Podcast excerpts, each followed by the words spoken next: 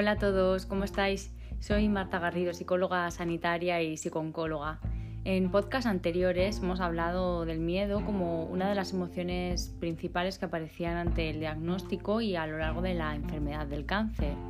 Mm, no solamente el miedo es una de las emociones más importantes en el cáncer, sino que la ansiedad también lo es. Si recordáis, os he contado cómo la información provoca ansiedad en los primeros momentos de manera muy alta, pero después esa información la vamos a ir integrando, eh, nos va a ayudar a mejorar nuestra sensación de control y la ansiedad poco a poco irá disminuyendo. Por tanto, eh, la ansiedad aparece en un primer momento ante el diagnóstico, aunque a veces eh, aparece antes si llevamos tiempo, por ejemplo, con pruebas médicas o con algunos cambios físicos que pueden hacernos sospechar que, podemos eh, tener una enfermedad o, tener un cáncer. Entonces, esta emoción surge en ese primer momento ante la noticia y la nueva realidad que viene por delante, que nos espera. Vamos a ver primero, antes de empezar, eh, algunas cosas importantes eh, o algunas pinceladas sobre qué es la ansiedad, ¿vale?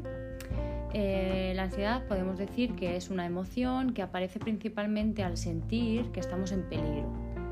Em, esta sensación surge cuando creemos que no podemos hacer frente a esa situación porque no tenemos recursos mi cerebro entonces entiende que estoy en una situación de riesgo para mí y se prepara para dos cosas, eh, o bien para luchar contra esa situación porque estoy en peligro, o bien para escapar de ella. Para ambas cosas necesito que mi corazón bombe mucha sangre a las extremidades, por ejemplo, para poder llegar, eh, mm, para poder eh, luchar, perdón, mejor contra el peligro, o bien salir huyendo sin parar, ¿vale? Salir a correr, liarme a correr, a correr y desaparecer. Eh, todo mi cuerpo, por tanto, se prepara para eso, o bien para la lucha o bien para el escape. Por ello, eh, en mi vida cotidiana eh, siento la misma ansiedad cuando, por ejemplo, me dicen que es un cáncer, tenemos que quitarle el pecho, o mm, lo siento, pero no hay nada que hacer, por ejemplo, ¿no?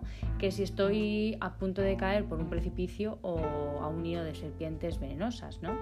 Ahí estaría em, de alguna manera la distinción entre la ansiedad eh, patológica, por así decirlo, y la ansiedad que aparece de forma eh, natural. Em, por eso la ansiedad eh, aparece en mi mente mm, en tres partes o en tres esferas. Por un lado en forma de pensamientos, ¿no? que serían preocupaciones, maneras de pensar que me generan ansiedad en mi cuerpo, ¿no? Como hemos visto a través de esas sensaciones físicas, la taquicardia, la sudoración, o en mi forma de, comportarme, bien luchando o bien huyendo de esa situación o evitando, ¿vale? La ansiedad, eh, como os he dicho, se puede considerar una respuesta normal ante determinadas situaciones pues, que son eh, peligrosas para nosotros, dolorosas o estresantes. Em, pero si esto perdura en el tiempo o su intensidad eh, es muy alta, Em, entre otros síntomas, ¿no? Eh, podemos hablar de trastorno de ansiedad.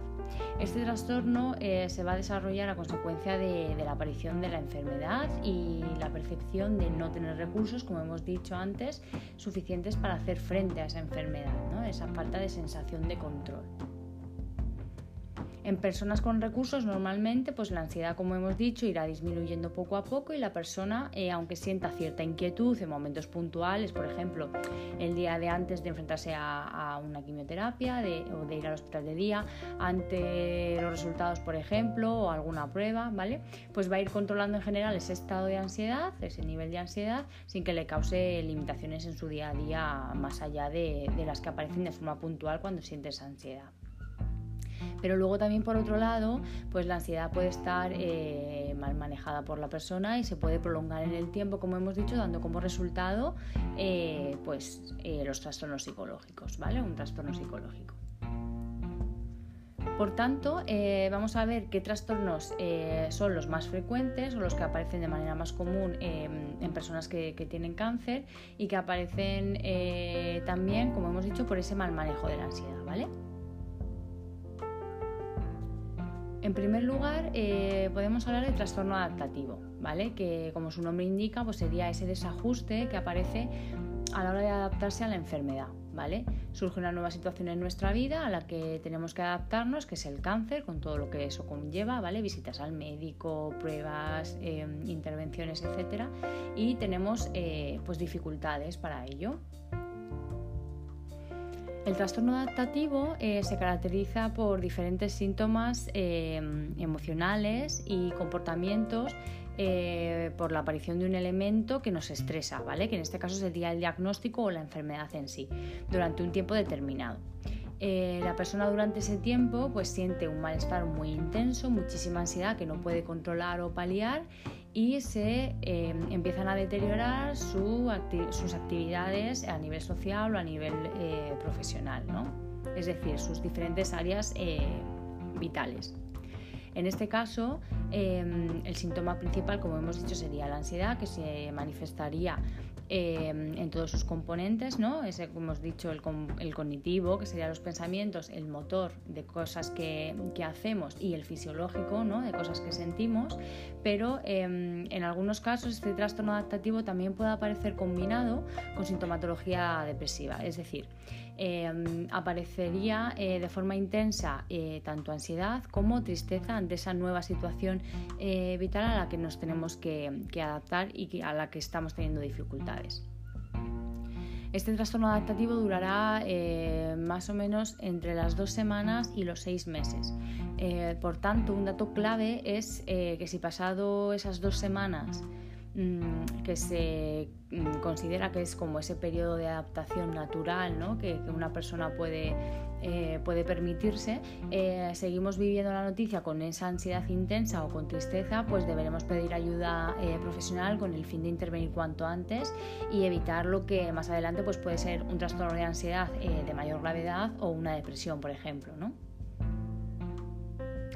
Como hemos dicho, eh, sentir ansiedad en niveles medios o altos es muy común durante los primeros días o las dos primeras semanas del diagnóstico y bueno, en momentos puntuales, como por ejemplo pruebas, em, el inicio de tratamiento, etc. Pero lo importante aquí es que la persona se dé cuenta y empiece a movilizar las estrategias de afrontamiento que tiene para poder controlar la situación y, y poder desenvolverse. ¿no?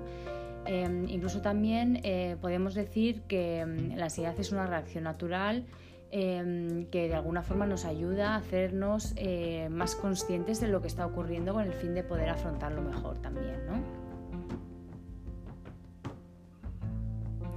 Otro de los trastornos de ansiedad eh, que son comunes en el cáncer son los trastornos fóbicos, ¿vale? Es decir, las fobias.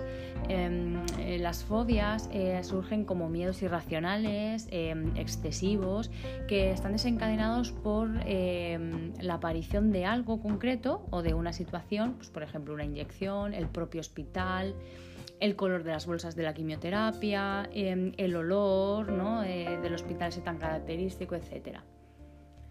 En condiciones cotidianas, las personas pues tendemos a evitar aquello que tanto tememos. Em, si por ejemplo me dan miedo los perros grandes y sé que de camino al trabajo hay una casa en la que vive un pastor alemán, pues tenderé a ir por otro camino, buscar una ruta alternativa para llegar al trabajo y evitar encontrarme con el perro. Sin embargo, cuando estamos en tratamiento, em, muchas situaciones mm, son inevitables y tendremos que enfrentarnos a ellas de todas maneras, ¿no? Entonces, mm, nuestra vida está en juego y no tenemos más opciones. Por tanto, eh, anticipar que nos vamos a enfrentar a eso que tanto tememos nos va a ir generando una sobrecarga de ansiedad em, que hace que cuando estemos en esa situación la vivamos con un malestar gigante, ya que nuestro estado emocional pues así lo es, ¿no? Mm, en ocasiones eh, se ha acumulado tanta carga emocional, eh, tanta ansiedad que puede provocar incluso ataques de pánico. ¿no? Em, algo que se va a vivir además con muchísimo malestar porque mm, aparecen em, síntomas como por ejemplo pues, palpitaciones, em, el aumento de la frecuencia cardíaca, eh, sudoración, temblores, sensación de que te estás ahogando, opresión en el pecho, náuseas, mm, inestabilidad, mareos, incluso desmayos, ¿no? parestesias. Entonces eh, la persona que lo sufre cree realmente que se está volviendo loco o que está sufriendo un ataque al corazón y que puede perder el control o que incluso se puede hasta morir. ¿no? Todas estas sensaciones eh, vienen producidas por asociaciones que nosotros vamos a realizar casi de manera inconsciente ¿no? y, y la atribución de significados negativos que les vamos a ir dando a situaciones, a elementos, a olores, a momentos determinados. Entonces, cuando estemos en este punto, es muy importante pedir ayuda psicológica que nos eh, ayude a reestructurar de nuevo esos significados y esas asociaciones, em, que nos dé también herramientas para controlar la ansiedad y que podamos enfrentarnos a esas situaciones que tanto tememos desde la tranquilidad y la serenidad vemos que si la carga emocional no es muy alta, eh, pero si sientes ansiedad ante determinadas situaciones, pues es muy recomendable que durante los días previos, por ejemplo, eh, vayas haciendo tus propias pautas de autocuidado y cosas que te ayuden a controlar tu ansiedad. Por ejemplo, em, acuérdate de esa lista de recursos de las que hablábamos en, la, podcasts anteriores, por ejemplo, la de errores de pensamiento y de cómo puedes cambiar también pues, tu forma de pensar para poder controlar esa ansiedad. Em, y otro recurso también que hemos visto pues, eh, ha sido la relajación muscular, que puedes aplicarla todas las noches, pero especialmente la noche previa a la consulta con el oncólogo, a la cirugía, a la quimioterapia, es decir, al momento estresante, ¿no? O ese mismo día si tú quieres y puedes. Entonces, es muy importante que intentes llegar eh, lo más tranquilo posible a, la situación. Si sientes que te pones tenso eh, mientras se aproxima el momento, pues date permiso para, para, parar, respirar y tranquilizarte, ¿no? Y, en el momento en el que ya te sientas tranquilo, pues, pues seguir, continuar y enfrentarte a, esa situación.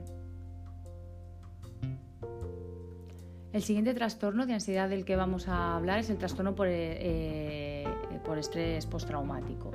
Em, tras sufrir una experiencia que se considera traumática, que es vivida con, mucho miedo, con terror, con angustia, eh, la experiencia eh, se revive y se reexperimenta eh, de una manera continua a través pues, de mm, recuerdos, de flashback, pensamientos o imágenes que van a aparecer de forma recurrente, como intrusiva, y, que, y que generan Mm, casi el mismo malestar que, bueno, casi no, el mismo malestar que cuando se vivió por primera vez, ¿no? Es como si estuvieras reviviendo ese momento y enfrentándote a él por primera vez de nuevo, ¿no? Una y otra vez. Esto puede ocurrir en cualquiera de los momentos que nos sintamos, como os he dicho, en peligro o con ansiedad o con terror, ¿no? Desde el momento de darnos el diagnóstico y de deciros la noticia, al momento, por ejemplo, de verte en el espejo con un determinado aspecto, Bueno, por otro lado, em, podemos encontrar también eh, la ansiedad relacionada con determinados procesos médicos. Por ejemplo, eh, puede aparecer ansiedad ante situaciones o pruebas en las que se ha sentido dolor, ¿vale? Es decir, me tienen que hacer una prueba por segunda vez, la primera vez fue bastante dolorosa, pues yo ya anticipo que me van a hacer esto y ya siento malestar y siento ansiedad. También puede aparecer ansiedad con algunos fármacos que pueden eh, precipitar esos síntomas ansiosos, ¿no? Pues por ejemplo los corticoides o los antieméticos son determinados eh, fármacos que como efecto secundario pueden provocar la ansiedad. Y por último, eh, sufrir por ejemplo el síndrome de abstinencia provocada pues por, por ejemplo el consumo de benzodiazepinas, de antidepresivos, ¿no? o de opioides que sirven para el control del dolor. En pacientes alcohólicos también es característico ver estos síndromes de, síndromes abstinencia ¿no? que provocan eh, ansiedad. También vemos que en algunos pacientes eh, con rasgos de personalidad eh, más controladores o personas más inseguras, por ejemplo, la ansiedad que está mal manejada puede derivar en lo que conocemos como el trastorno obsesivo compulsivo, ¿vale? Este sería otro de los trastornos de ansiedad. Con la ansiedad eh, pueden aparecer ideas recurrentes, como hemos dicho, o preocupaciones, ¿no? Que pueden estar relacionadas con ese miedo a contraer pues alguna infección, a contaminarse y con todo esto empeorar el estado de salud, ¿no? Eso va a llevar a la persona a realizar lo que se conoce como compulsiones, ¿no? Em, que son comportamientos que él hace, como por ejemplo asearse, pues muchas veces lavarse las manos, em, hacer comprobaciones de que las cosas estén limpias, ¿no? Pues podemos encontrar diferentes compulsiones o comprobaciones. Esto lo que va a hacer es que en el momento en el que lo hace, la persona va a reducir mucho su ansiedad, alivia su obsesión, por tanto, ¿no? sus miedos y em, ya no siente que está en peligro. Em, lo que refuerza el trastorno a largo plazo, claro, porque la compulsión o la comprobación hace que se sienta más aliviado y por tanto intentará volverlo a hacer de nuevo la próxima vez que sienta otra obsesión, otra inseguridad, otro miedo ¿no? sobre la posibilidad de contaminarse, de enfermarse o de lo que sea. Y luego por último tenemos también eh, los trastornos eh, somatomorfos. Este tipo de trastornos eh, se diagnostican cuando un paciente sano, sin enfermedades, pues refiere sentir mm, molestias, sensaciones más o menos intensas en una o en varias zonas de su cuerpo. ¿no? Sería algo así como sentir que, se, que está enfermo cuando no lo está. Em, cuando tenemos ansiedad, como hemos visto, sentimos muchas sensaciones físicas en el cuerpo. Por tanto, la propia ansiedad puede ser la causa de esas sensaciones. Sin embargo, mm, cuando estamos ante un caso de este tipo hay que tener mucho cuidado, ya que mm, estamos eh, eh, trabajando con personas que tienen un cáncer y cuyas molestias físicas deben explorarse siempre por si se debiera a la propia evolución de la enfermedad. ¿no? Una vez que esto se descarta y no hay dudas de que no existe nada orgánico, de que el tumor no es más grande, de que no es una metástasis o de que no es un efecto secundario, por ejemplo, de, algún tratamiento o algo que está eh, tomando el paciente, pues podemos hablar de una causa psicológica del dolor, ¿vale? Es decir, de somatizaciones eh, que están provocadas por esa mala gestión emocional. Cuando la ansiedad es alta y no se maneja, eh, la persona eh, lo que va a hacer es mostrarse hipervigilante a esas sensaciones corporales, ¿no? Em, va a estar muy pendiente de lo que siente en su cuerpo en todo momento, entonces todo esto va a incrementar su sensación, cómo lo vive, ¿no? y por lo tanto aumenta también su preocupación por padecer alguna enfermedad o tener más síntomas. La persona por un lado interpreta las sensaciones del cuerpo, que son fruto de su ansiedad mal gestionada, como un síntoma, por ejemplo, de que está peor, de que está más grave, de que su enfermedad está evolucionando, ¿no? Y esto a su vez va a aumentar incluso más la ansiedad y con ella más las sensaciones corporales, ¿no? Es un círculo vicioso que hay que cortar. Un ejemplo muy frecuente, por ejemplo, de este, de este caso de, trastornos somatomorfes eh, son eh, eh, la hipocondría, ¿no? el trastorno de, de ansiedad por enfermar. Estos han sido los trastornos de ansiedad más frecuentes que pueden aparecer en el cáncer. Eh, pues por un lado teníamos la ansiedad propiamente conocida como esas sensaciones ¿no? que aparecen provocadas por pensamientos, eh, preocupaciones, etcétera, y luego ya hemos visto eh, las dificultades que aparecen a la hora de adaptarnos a la enfermedad, ese trastorno adaptativo que incluso a veces puede venir acompañado de sintomatología depresiva, donde la clave estaría en torno a esas dos semanas de adaptación y luego también hemos visto otra serie de trastornos de, ansiedad más complejos. ¿No? Em, eh, ya sabemos que la emoción incompatible con la ansiedad o con el estrés va a ser la relajación. ¿no? Eh, por tanto, eh, sería interesante que, como ya te he dicho, mm, te elaboraras una lista de cosas que hacen que controles tu ansiedad y te sientas mm, pues, más tranquilo o más relajado. ¿vale? Eh, pueden ser desde pequeñas cosas, como por ejemplo escuchar una de tus canciones favoritas, em, a otras pues que sean más complejas, como pasear por un sitio concreto aunque tengas que desplazarte, ¿no?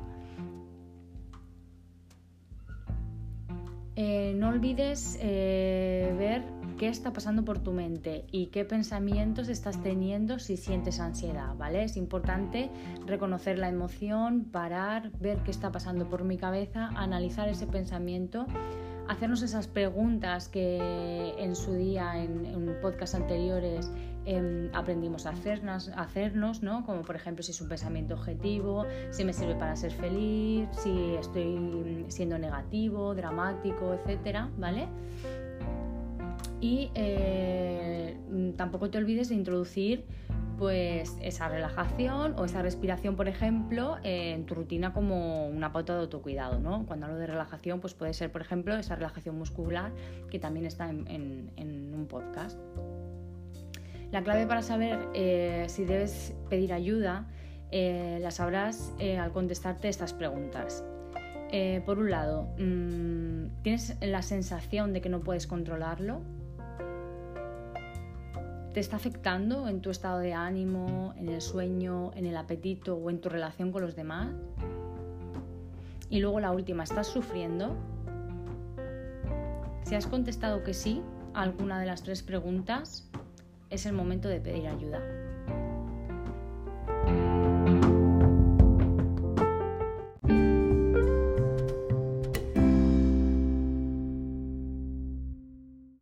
Hasta aquí el podcast de hoy. Espero que os haya gustado. Os recuerdo que podéis encontrarme en mi página web eh, www.oncovida.es y a través de las redes sociales, en Instagram como Marta Garrido-psicooncóloga o en Facebook como arroba psicóloga Gracias a todos por escucharme y nos vemos en el siguiente. Un abrazo.